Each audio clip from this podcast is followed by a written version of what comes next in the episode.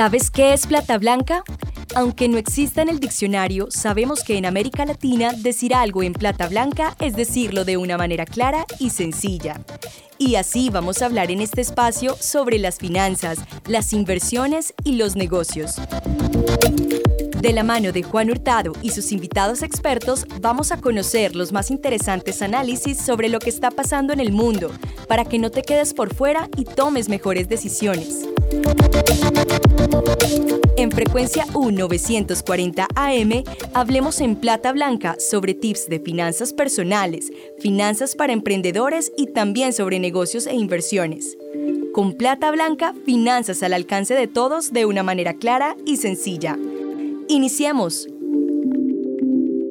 Que no hay productos, que no hay materias primas, que todo está muy caro, que hay crisis de contenedores, que cerraron los puertos en China otra vez, la carga está retrasada, que las empresas cargueras subieron los fletes, que están represados los contenedores en el puerto.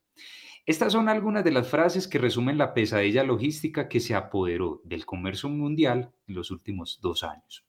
Hoy en Plata Blanca estaremos hablando con Mónica Zuluaga, gerente comercial o de las cuentas de HP Hewlett Packard para Antioquia y el eje cafetero, quien nos compartirá su experiencia de cómo HP ha sabido sortear esta pesadilla logística. Empecemos. Hola Mónica, ¿cómo estás? Bienvenida y qué rico poderte tener en este espacio. Casi que no podemos coordinar tu agenda.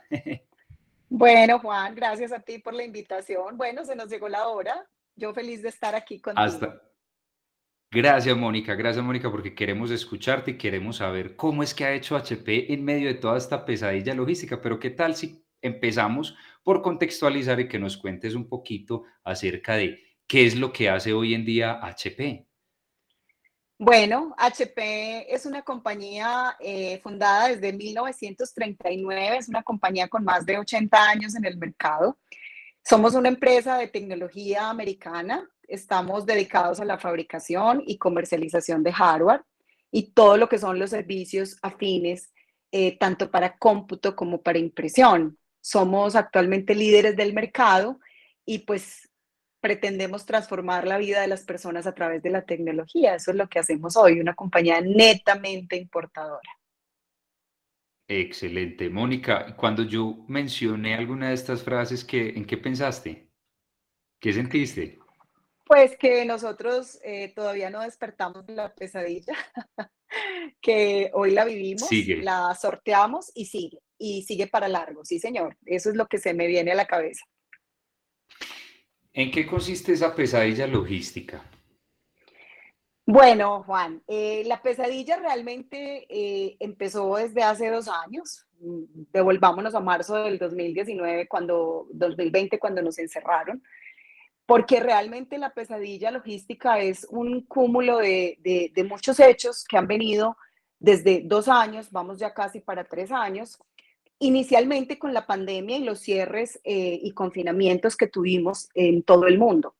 Obviamente eso retrasó la producción y retrasó el despacho eh, eh, eh, en la cadena logística, no solamente de los productos de tecnología, sino en general impactó todas las industrias. Luego viene, digamos, con el recrudecimiento de la pandemia, se genera una sobredemanda. La sobredemanda en el mundo por equipos tecnológicos y por la tecnología en general, para, por la acelerada virtualización que tuvimos. Recordemos que para poder trabajar, para poder estudiar, para poder divertirnos, durante todo este tiempo que estuvimos encerrados, necesitábamos un computador. Pero ahora resulta que ya no era suficiente tener un computador o dos por casa, sino uno por cabeza. Entonces imagínense esto replicado en el mundo, donde obviamente hay países eh, donde el retraso y la obsolescencia tecnológica es mayor, la demanda que se tuvo de todo este tipo eh, de equipos electrónicos. Entonces, a los cierres por pandemia, a la sobredemanda que tuvimos en el mundo de estos equipos tecnológicos, desencadena una crisis mundial logística y de contenedores, de conductores, y esto empieza a impactar todas las industrias y empieza a impactar todos los modelos logísticos en el mundo, no importa materias primas, vehículos, tecnología y en general todos los importadores nos vemos altamente impactados eh, digamos, por todos estos hechos.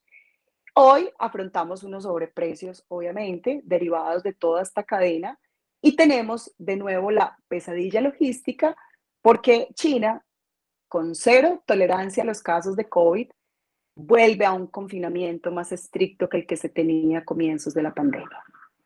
Y obviamente eh, cuando veníamos de nuevo con un aceleramiento del, del consumo, nos encontramos con que China, donde tenemos el 90% de nuestras fábricas produciendo y con un pequeño, digamos, desatraso en la entrega de partes y suministros, nos vemos con los puertos de Shanghai y muchos puertos de China completamente abarrotados de contenedores porque están cerrados.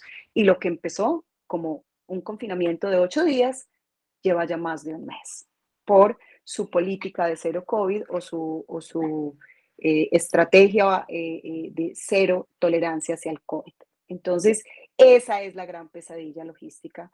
Tenemos hoy mm, un desabastecimiento mundial, ya no solamente por partes que no teníamos acceso a supply, se rompió la cadena de abastecimiento, sino que ahora tenemos un problema logístico mayor porque no pueden salir los buques desde China por los confinamientos. A eso le llamamos la pesadilla logística.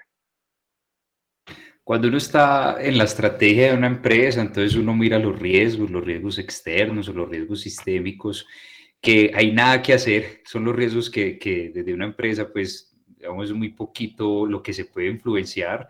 Y por otro lado están pues los riesgos ya más internos, riesgos financieros, por ejemplo, riesgos legales o riesgos operativos de alguna manera, que se pueden gestionar mejor. Pero esos riesgos que se salen de las manos de los gerentes, pues toca es ir actuando sobre la marcha, ¿cierto? Y eso es lo que te quisiera preguntar. Ante eso de, bueno, China, cero tolerancia, como tú lo dices, hacia los casos de, COVID, entonces, ¿qué hacemos? Y ha, salido una, ha surgido una tendencia y quisiera preguntarte qué tanto lo están implementando y qué piensas sobre la globalización, que es reevaluar las cadenas de suministro. Sobre todo ha pasado mucho con el sistema moda al cual tengo cercanía y es bueno, los jeans los hacen en Bangladesh, pero eso queda lejísimo y eso tiene que pasar por unos puertos que, bien sea por temas del COVID, se cierran o bien sea por temas geopolíticos, se cierran. ¿Y qué tal si relocalizamos esas cadenas de suministro? Lo mismo está pasando en Estados Unidos eh, cuando cambia algunos centros de producción desde China y los, los relocaliza eh, en México o algunas. Eh, o algunos sitios que son competitivamente más económicos y más cercanos y más no inmunes, pero digamos funcionan como un plan B ante sucesos inesperados. Entonces, ahí te quiero preguntar, Mónica, ¿qué piensas sobre ese concepto de, de relocalización, de localización y qué, qué, qué cosas interesantes se han encontrado en el camino HP en estos últimos dos años? De hecho, Juan, es la estrategia que ha venido HP eh, implementando no solamente por efectos o producto de la pandemia. Eh, nosotros tenemos, eh, obviamente, una concentración muy grande hoy de nuestras plantas de, fabricación y proveedores en China, pero hemos ido poco a poco migrando algunas de estas plantas y algunos productos, en el caso, por ejemplo, de los desktops, hacia México. Nosotros tenemos hoy más o menos un 10%, 12% de nuestra producción en México, en plantas en Ciudad Juárez y en, Guadalajara, en donde obviamente la pandemia nos obligó a acelerar, eh, eh, digamos, esos cambios y ese paso de parte de la producción hacia México. Esa es una de las estrategias, también está eh, eh, desde hace unos tres años el proyecto para Taiwán y obviamente proveedores nuestros muy importantes y de toda la industria como Foxconn, donde también vienen en, esa, eh, en ese modelo de relocalizar las plantas y, y muchos de nuestros proveedores para no tener esa alta dependencia de China. Eso es cierto, es una realidad, no es solamente HP, sino muchísimos de las compañías de esta industria y de otras industrias han tomado esa decisión y digamos que eso no va a suceder en el mediano o corto plazo. Esos son proyectos de larguísimo aliento, pero que indudablemente se van a dar para poder eh, mitigar a futuro nuevos cierres o nuevas pandemias o nuevos hechos como estos y no depender 100% de China. A veces cuando uno lee las noticias, sobre todo tecnológicas, entonces uno como que parece, no sé si adelantado al futuro o cómo decirlo, pero yo me acuerdo que de hace, de hace algún tiempo yo le comentaba a los amigos y a la familia o así como que en conversaciones sociales y decía, dicen que va a haber una, una, una escasez de chips, dicen que va a haber una escasez de semiconductores y chips y hasta, hasta de manera jocosa ya no, este solo habla de chips y yo, ah, bueno, eso todavía no se ve por acá, pero en algún momento, en, en, algún momento va, va a llegar y efectivamente se vino a sentir el, coletazo como tiempo después cuando ya por allá en Taiwán, o, eh, que es uno de los principales productores de semiconductores del mundo, empezaron a, alertar acerca de, este, de este problema.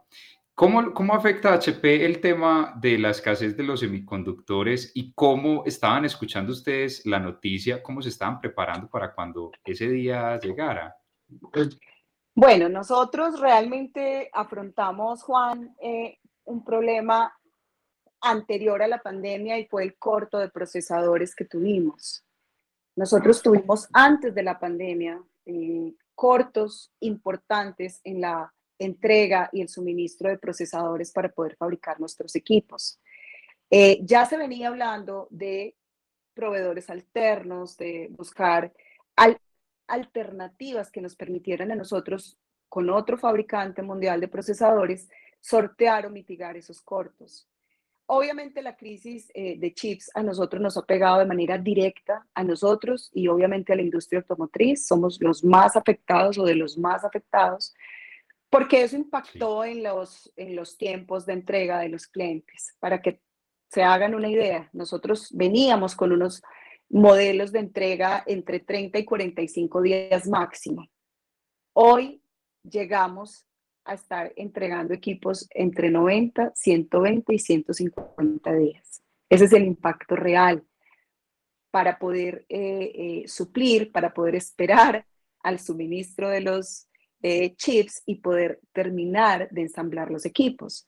Pero no solamente a los semiconductores, a los chips les pasó también le pasó a los fabricantes de pantallas, también eh, colapsó la industria eh, que nos entregaba a nosotros tarjetas gráficas. Entonces, mira, es realmente la pesadilla, no en un único punto, sino aunado en varios puntos que no han permitido entregas inferiores a 90, 120 y 150 días. Imagínate eso, cómo impacta la planeación de los clientes y los procesos de renovación de los clientes. Sí, totalmente. Me imagino que Mónica cuando comienza un lunes y piensa, no, ya estos clientes van a llegar a pedir, a, preguntar por sus pedidos y yo qué les digo que esto se va a demorar bastante. De, la parte humana, de la parte de liderazgo, ¿cómo se ha manejado esta, esta pesadilla logística de entender el sufrimiento del cliente, pero también pues, digamos, hay uno pensar, como tú alguna vez me dijiste tras bambalina, no, no es venta perdida, sino venta pospuesta. Correcto. Eh, bueno, Juan, nosotros eh, desde el inicio de la pandemia y entendiendo que ya habíamos afrontado problemas de escasez con el tema de los procesadores, nosotros adoptamos varias medidas. Una de las primeras medidas que nos tocó adoptar fue proteger los clientes que teníamos, los clientes que nos habían acompañado a nosotros durante muchos años, porque estos, estos eh, eh, negocios básicamente van en dos vías. En los clientes que nosotros tenemos, digamos, desde vieja data y que han sido, digamos, muy leales y muy consumidores nuestros, y los clientes que han sido históricamente de la competencia. A nosotros nos tocó de alguna manera proteger y garantizar el suministro a los clientes contractuales, a los clientes con los que obviamente teníamos unos compromisos por, contractualmente, en tratar de, entregarles y darles prioridad en el suministro. La segunda es, eh, nosotros tenemos un ecosistema enorme de mayoristas, eh, también apalancarnos en ellos, montando órdenes anticipadas. Normalmente esta industria no permite ese tipo eh, de prácticas porque el tema cambiario obviamente nos golpea muchísimo, pero nosotros al ver lo que se venía y la escasez empezamos a montar órdenes a planta y a traer a, nuestros mayoristas todo el inventario que pudiéramos conseguir en el mundo, el supply de lo que tuviéramos. Máquinas de entrada, máquinas de educación, máquinas gama media, máquinas, o sea, absolutamente todo lo que lográramos conseguir desde nuestras plantas, traerlo y entregárselo a nuestros mayoristas para de alguna manera tener inventario e ir supliendo la demanda que, como te digo, eh, eh, superó con creces la oferta que se tenía. Entonces, tener esos inventarios, adelantarnos y poner órdenes a fábrica, proteger de alguna manera a los clientes que ya teníamos contractuales y que venían con nosotros de muchos años, eh, nos ha ayudado. Pero lo más importante es contar la verdad siempre y ponerle al cliente sobre la mesa la realidad de lo que estaba sucediendo. Em, fue ha sido la única manera de, mitigar y sobrellevar los retrasos que todavía estamos sufriendo. Ok, ¿y hasta cuándo van a ir esos retrasos? La pregunta del millón. bueno, esa pregunta, yo amanezco con esa pregunta, eh, Juan, todos los lunes a las 7 de la mañana. Es la primera pregunta que recibo. bueno, nosotros tenemos... ¿Hasta cuándo ir esto?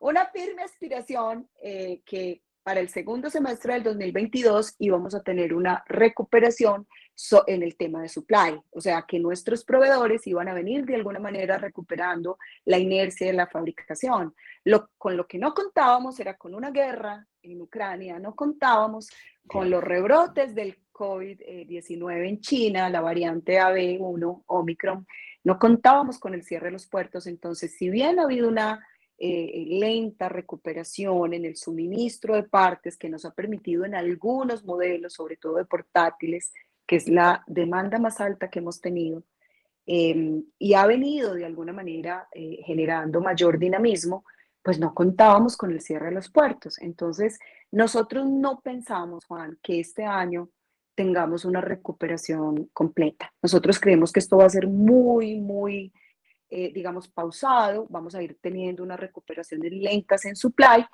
pero dependemos muchísimo de que el tema logístico se solucione y China logre controlar de nuevo sus rebrotes para que se puedan abrir todos los puertos. Entonces, realmente son temas inesperados con los que no se puede contar, eso no se puede prever, eso no se puede mitigar. La recomendación es no esperar una gran eh, eh, avance en disminuir los tiempos de entrega este año. Nosotros realmente para este año no lo vemos. Estaríamos esperando eso más bien para el primer semestre del 2023. Me imagino que piensan qué rico que hubiera mercancías para aprovechar los días sin IVA.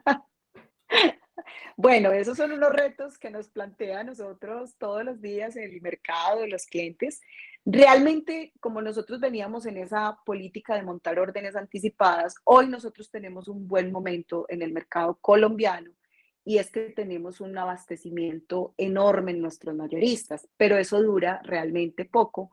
Eh, eh, pensamos nosotros un mes, dos meses, mientras se solucionan los problemas en China. Hoy nosotros tenemos, digamos, con qué solventar la demanda que estamos teniendo en Colombia, pero como te digo, eso va a ser de corto alcance porque si los problemas en China siguen, eh, obviamente esto se va a recrudecer y nos va a generar impacto en los tiempos, de nuevo. ¿Qué consejos le podemos dar a los empresarios que nos escuchan y que hacen importaciones? ¿Qué consejos le puede dar Mónica Zuluaga, quien eh, durante muchos años fue banquera y hoy en día es gerente comercial de HP para Antioquia y el eje cafetero? Sí, me gustan más los números, indudablemente, pero los números combinados con la tecnología son una muy buena mezcla. Mira, la mejor recomendación después de estos dos años ha sido indudablemente planear y no dejar todo para última hora.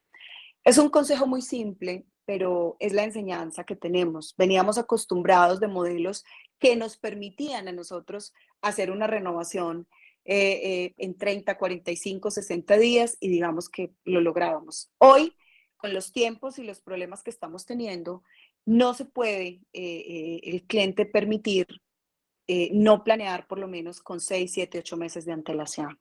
Si tienen contratos de renta, si tienen contratos de leasing, si tienen contratos con rentadores, esos contratos hay que empezar a mirarlos 6, 7 meses antes, porque definitivamente planear y hacer todo el proceso de renovación con tiempos holgados es lo que nos permite no sufrir en este eh, tipo de, negocios. No vamos a tener de ninguna manera cómo sortear, eh, digamos, entregas en menos tiempo. Entonces, mi mejor recomendación es abrir la mente, no sesgarse a marcas de procesadores, a tamaños de pantalla, eh, digamos, a temas técnicos, sino más bien a, por disponibilidad, usar los inventarios que se tienen en los mayoristas o planear de una manera mucho más, eh, eh, diría yo, con mucho más detalle todos esos procesos de renovación y por lo menos con seis o siete meses de antelación. Ese es el mejor consejo que yo les puedo dar.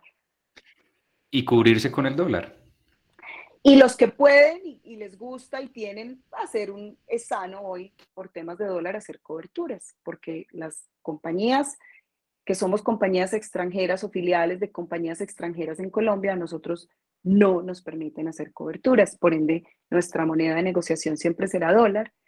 Y los clientes que sí pueden hacerlo, es muy sano pensar en hacer ese tipo o usar ese tipo de herramientas financieras para cubrir los riesgos cambiarios. Mónica Zuluaga, muchas gracias por hablar en Plata Blanca. No, muchas gracias a ustedes, yo encantada, de verdad que sí, cuando quieran podemos tener este tipo de conversaciones muy amenas, muy chéveres y bueno, espero que les sea muy útil. Súper, y ojalá en una próxima que estemos hablando, no sé, seis meses, un año, para un nuevo episodio ya haya pasado, ya hayamos despertado esta pesadilla logística, porque al fin y al cabo también los consumidores vemos ese, nos vemos afectados con, con estos temas porque se aumentan los precios. Claro que sí.